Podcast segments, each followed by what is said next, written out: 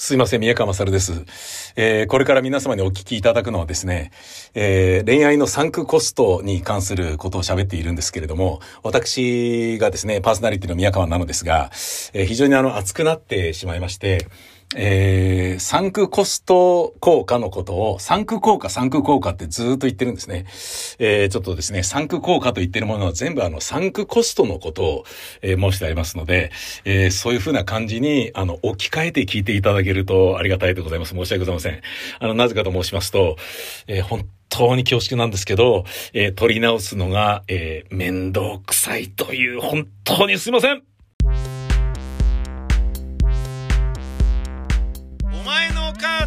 宮川まさる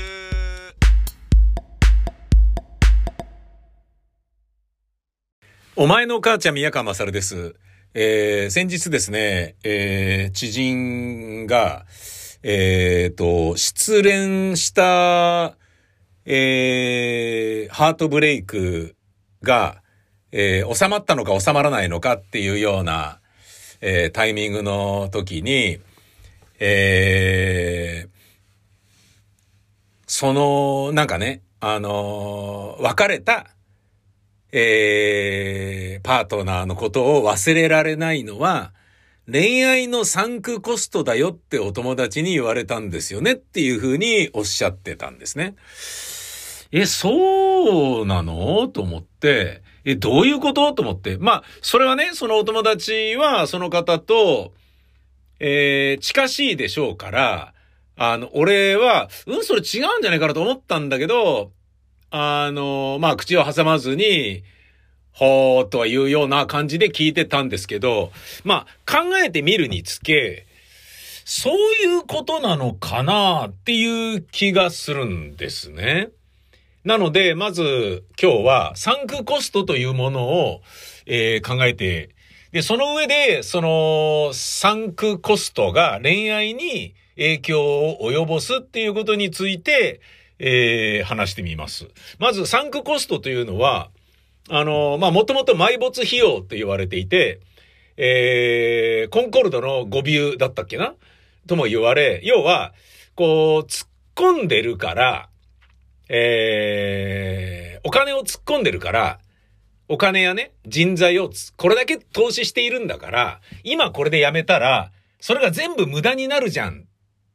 っていう考え方。これをサンクコスト効果って言うんだと思うんですよね。だからもうちょっとやろうよっつって、やれやなんとかなんじゃねみたいな感じで、えー、さらに投資してしまうっていうね。あのー、でも、さらに投資したところで、そんなに未来は見えてないよって言うんであれば、投資すること自体に意味はないですよね。逆効果ですよね。もっとその被害を甚大にしてしまうわけだから。だけど、今までね、使ったものを、時間とかね、費やした労力とかお金とか、えー、なんだろうな、みんなの熱意とか、そういったようなものすべて、無駄になってしまうわけだから、なんかあのー、一部でも戻ってくればとかさ、えー、あれば別なんだけど、こう全部が無駄になってしまうってことはなんか嫌だからもうちょっと頑張ってみようよみたいに、目がないのにそこにちょっとね、さらに労力やお金を突っ込んでしまうっていうことをサンクコスト効果と呼ぶんですよね。で、コンコルドの語尾っていうのもそういうことで、コンコルドを開発するときに、もうこれダメなんじゃねみたいなことになってたんだけど、さらに金を投資して、もっと、えー、赤字を広げてしまったっていうことがあって、例えられる、まあ、サンクコストの代名詞とも言うべき、えー、捉えられ方をしているコンコルドがよく、まあ、引用されるんだけど、で、これは、あのー、例えばね、博打においても言えることで、えー、例えば、なんだろうな、まあ何かのギャンブルで、もうね、10万円使ったんだって。10万円使ってね、ここでやめたら10万円が無駄になる。だけど、次にね、11万円目を使ったら、それがね、倍になって帰ってくるかもしれない。よし、やってみようとかっていうのは、サンクコストが原因になって、えー、さらなる、あの、ギャンブルの深みにはまっていくっていうやつですよね。うん。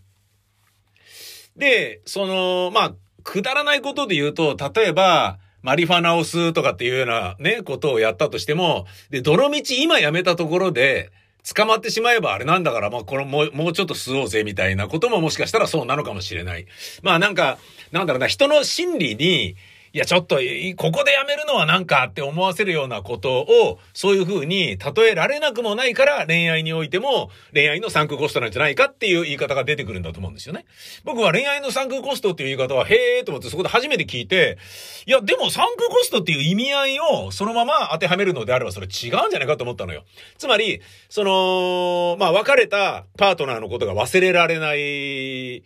ことに対して、えー、それ恋愛のサンクコストだよっていう風にお友達に言われて、そうなのかって思ったんですよねっていうことなんだけど、忘れられないのは、自分が今まで突っ込んだ気持ちとかがあるから、なんかもったいないとか、なんか、あの、そういうことなのかっていうと、なんかそういうことでもないじゃないですか。もったいないからとか、なんか、まあ、長く続けてれば確かにね、もっとラブリーなことにはなった可能性もあるけれど、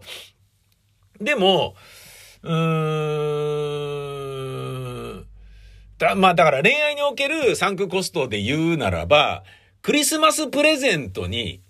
えー、もしくはね、誕生日プレゼントに、えー、これを買ってあげようっつってね、喜ぶぞと思って、すごい高いものを買ってあげた。高いものを買ってあげたのに、その後すごい嫌いになって別れようっていうね。誕生日プレゼント渡した直後に別れようと思ったとしても、うーん、でもプレゼント渡した後だからなんかもっったいないような気がするな。とりあえず私の誕生日プレゼントもらうまで待っとくか、とかね。そういうのであるとちょっとサンクコストって感じするんだけど、あ、でも違うな、これな。これ完全に恋愛関係ないね。ただのあの、損得感情の、なんかこう、考えだから、俺みたいななんかこう、冷徹なね、合理主義的なものの考え方の人間が、例えてる、えー、サンプルだからこれな、まるで意味をなしてないな。恋愛のサンクコスト、うん、合ってんのかな合ってるといえば合ってるかもしれないな。なんか、気持ちはね、あれだけ好きになったのにとか、こんなに好きだったのにとかっていうふうに思うから、残念だとは思うと。うん。まあ、その未練っていうやつは、だからサンクコスト効果かもしれないよね。だけども、振られちゃったんであれば、ね、もしくは別れてそれが修復できないものであるならば、もう絶対に修復できないんだから、もうそれは早く忘れた方がいいじゃんっていうね。なんで忘れられないのかっっていうところで、あんなに私は気持ちをつぎ込んだのだからっていうのが、なんか、もったいないとか、もうちょっと付き合ってれば、私の良さが分かってもらえたはずとか、私の努力が実を結んだはずとか、そういうような、なんか未練があるからサンクコストっぽく見えるということなんでしょうかね。なるほどな、うまいことを言うなうん。いや、こうやって考えてみると、確かに恋愛の参加コスト効果っていうのは、そうかもしれないですね。うん。なんだけど、ええー、まあ僕もね、あの考えてみたら、いや、そういうことじゃねえかって思ったのが、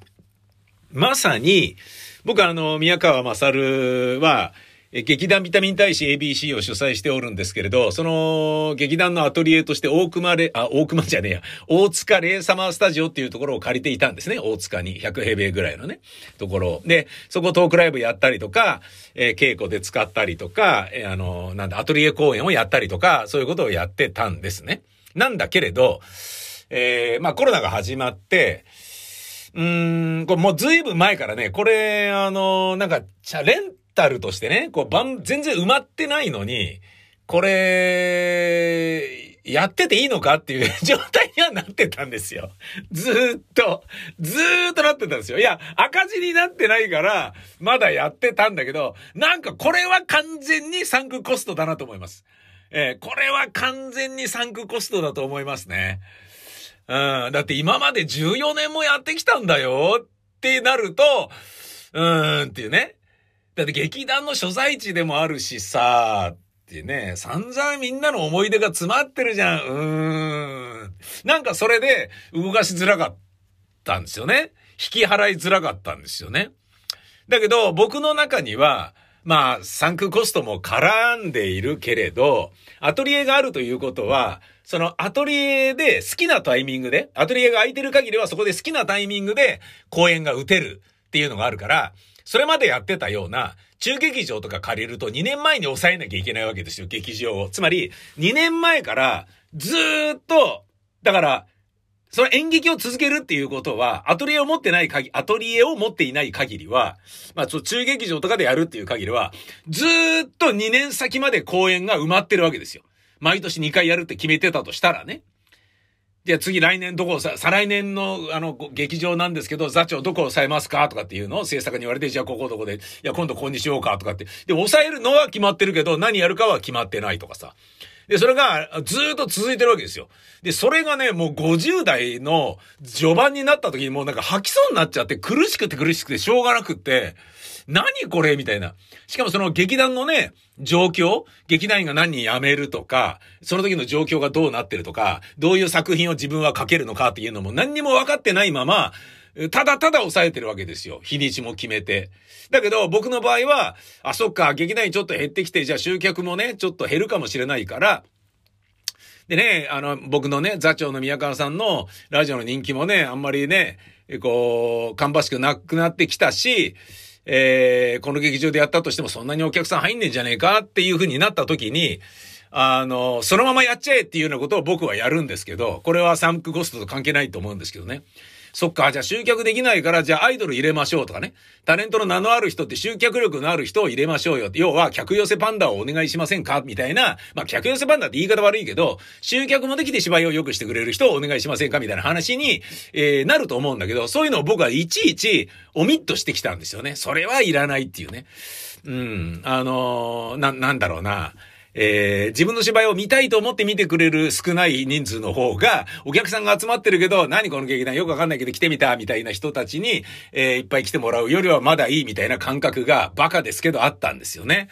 で、それによってそういう風にしてきたんですけれど、でも、あの、劇団の難しいところは、2年後にこの劇団がどれくらい成長しているのかっていうことを読めないといけないわけですよ。じゃないと、それで旗揚げした時でブワーって、やっぱ面白ければ集客バーって伸びますから。で、それを、これぐらいには伸びてるだろうな、これぐらいには伸びてるだろうなっていう見越してどんどん大きめの劇場に変えていかなきゃいけないんだけど、だ企業と同じですよね。少しずつ、少しずつ、末広がりに利益を上げ続けていくっていうのが当たり前のことじゃないですか。だけど、僕の劇団の場合はね、もうあの、一仕事終えて、まあ別にそんなにあの、なんですかね、えー、今から改めてね、大ヒットを出さな、出そうと思います、みたいな、その代わり宣伝いっぱいしてください、みたいな、人気アーティストがレコード会社を接続みたいな、そういうような状態ではないですから、もうあのね、我々のことを理解して、それなりに、えー、面白いから見に行ってみるかっていう方に見に来ていただければ十分です、みたいな、宣伝もね、チラシにもそんなにお金もかけず、枚数も巻かず、みたいな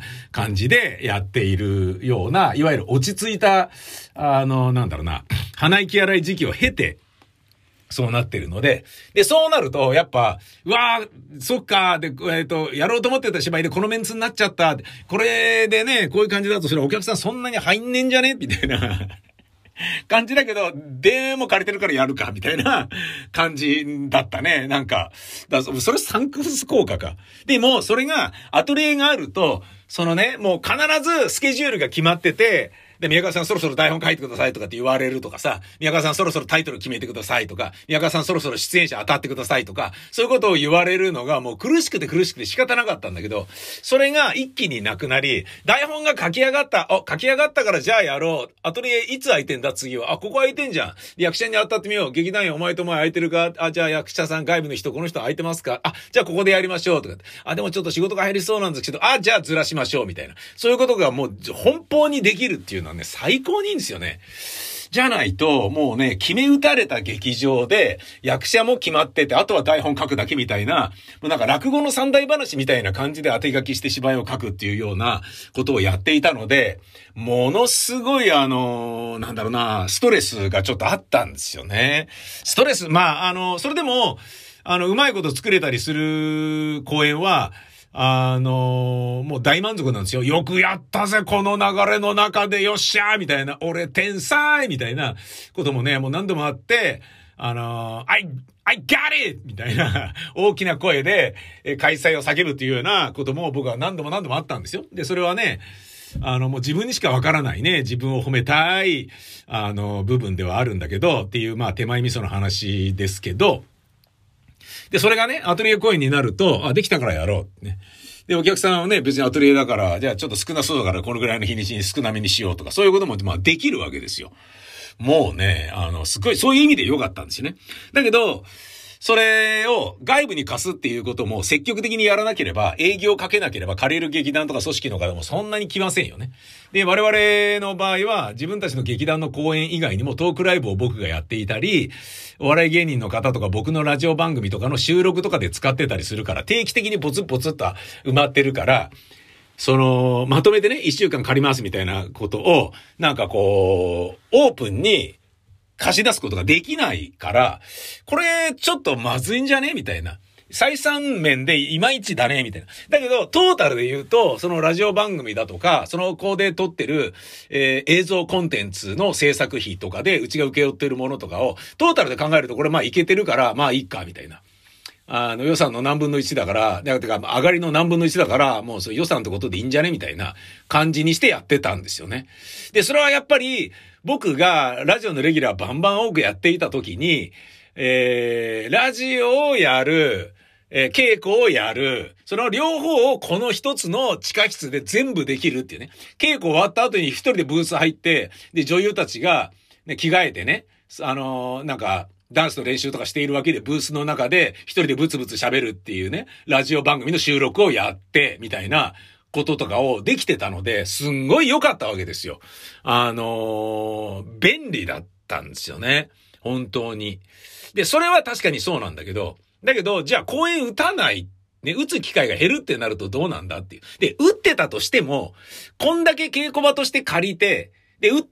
公演やるっつったって数十人の客席で何日間しかやらないとしたら、で、そのために家賃がこれだけ出てるよねってなると、で、その分稽古場と劇場を借りてやった方が安いんじゃないのっていうぐらいな感じになっちゃってて、これがだからサンク効果ですよね、完全に。うん。で、まあだから演劇に関して言えばですよ。ただトータルで言うと別にあのー、なんだ、赤にはなってないからいいんだけど、ただ俺に関しては、あのー、もうコロナが始まって、演劇が打ちづらくなって、トークライブもほとんどね、あの、口の葉が欠けたような、毎月やってたものが、1年に2、3回しかできないとか、そんな風になっちゃったんですよね。で、そうなると、逆に、その会場の広さが、あのー、例えばね、二人のタレントさんが来て、芸人が来て、で、ディレクターと収録して帰ったっていう後に、じゃあ除菌しましょうってなったら、そのたった3人がそこでラジオ収録しただけなのに、その全部の劇場、っていうかスタジオを除菌しなきゃいけないっていうのが、ものすごいもったいない無駄なエタノールっていうのかな。で、その作業だよね。すごい時間もかかるし。だから次のね、録音とかに入っていただくスタッフはね、ちょっと、あと1時間待ってください、除菌するので、みたいな、そんな世界だからさ、わけわかんないわけよ。で、しかもそれをちょっと劇団員に頼む、あの、手伝ってくんないとかって言うのも悪いし、ねえ、その、彼らだってね、別に補金、なんかね、感染した状態で来るかもわかんないわけだから、掃除お願いとかってね、軽々しく頼めないし、ということもあって、僕がその除菌をする機会が非常に多かったんですよね。で、それを見ているうちに、あれ、これ、ちょっと狭いとこに行った方がいいんじゃねえかと思って、で、サンク効果を、うーんって思ったんだけど、吉祥寺に引っ越したっていうことなんですよね。で、あの、恋愛のサンク効果って、面白い言い方だなーって思って、でもサンク効果って、例えばね、あの、だ戦争もよくサンク効果に例えられるわけですよ。だからね、つい先日も、ねえ、アフガン撤退とかって、今までずるずるなんだかんだっていうのは産空効果だったりするでしょ。で、戦争の場合は予算だけじゃないですから。人が死んでますからね。兵士が命を落としてたりするわけじゃないですか。そうなるともうね、ちゃんと蹴りをつけて勝利を収めて帰ってこんかいみたいに、そりゃ国から言われんじゃねえみたいに思うと、USA としては、後に引けないみたいなサンク効果が連綿としてこれまでもあったんだと思うんですよね。そうやって思うと、うん。だからそれで言うとね、なんかこれまたラジオでも言いづらい話ですけど、日本に原爆を落としたっていうのも、原爆ってさ、こんなんね、作ってみたんだから、せっかく作ったんだから使ってみたくないみたいな。いや、ち、違うな。これは違うな。これはサンク効果関係ないな。全然違った。ごめんなさい。失礼しました。えー、各方面の皆様すいませんでした。要は、まあ戦争でも、その、なんだろうな、ここまで来て引き返せるか、みたいな考え方は産区効果に影響してるよね。っていうようなことを思うと、そうやって思うと、恋愛もね、あるかもしれないな。例えば、まあそれを恋愛と言っていいのかどうかわかんないけど、キャバ嬢に入れ上げて、ホステスさんにいろんなものを貢いだと。ブランド品だとかね、求められるものすべてを貢いだのにもかかわらず、一回もやらせてくれねえのかよとかっていうのは、ね、だけど頑張ってまたつぎ込んじゃうとかっていうのは産空効果ですよね、明らかにね。だけど、その場合はね、えー、お金を投資する、要はセックスできるか頑張るっていうことの、あの、わかりやすいね、等価交換と自分が思ってるね、ものがあるからなんだけどさ。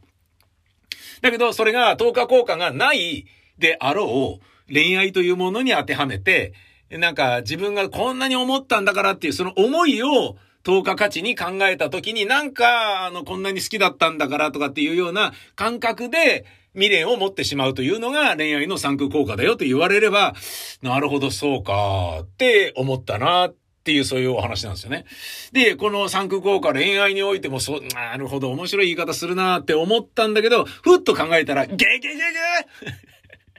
俺の大塚レーサマースタジオを、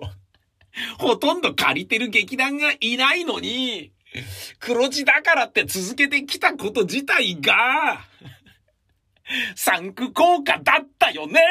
っていう、すんごい身近に、というか、東大元暮らしとはまさにこのこと。今、吉祥寺のブースの中でこれ録音しておりますが、吉祥寺ブースになって、まあ大体あの、あそこも賃貸だったんですけど、3分の1から4分の 1? 下手すりゃ5分の1ぐらいの、えー、投資に変わってますからね。毎月が。ええー、あの、敷金3ヶ月分払ってね。で、1ヶ月分は焼却なんだけど、2ヶ月分戻ってくるんだけど、え、こんなに戻ってくるの？みたいな。で、12月30日に出たんですよ。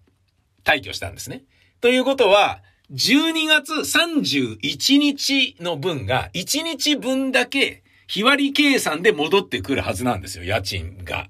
それが、えこんなに帰ってくるの？一日こんなだったの？って思うと、ちょっとなんかね、あわわわわわわわわって思いましたよね。あの、改めて、さささ、産区効果ってひどいやって思いまして、なるほどねって最初は俺ね、ああ、なるほどね、永遠の産区効果ね、うまいこと言うなみたいに思ってたんだけど、ちょっと産区効果について考えたら、ゲゲゲ俺だよみたいな。俺が一番痛い目に遭ってるよみたいな。非常にあの惨めな、えー、おバカさんっていう感じでございました。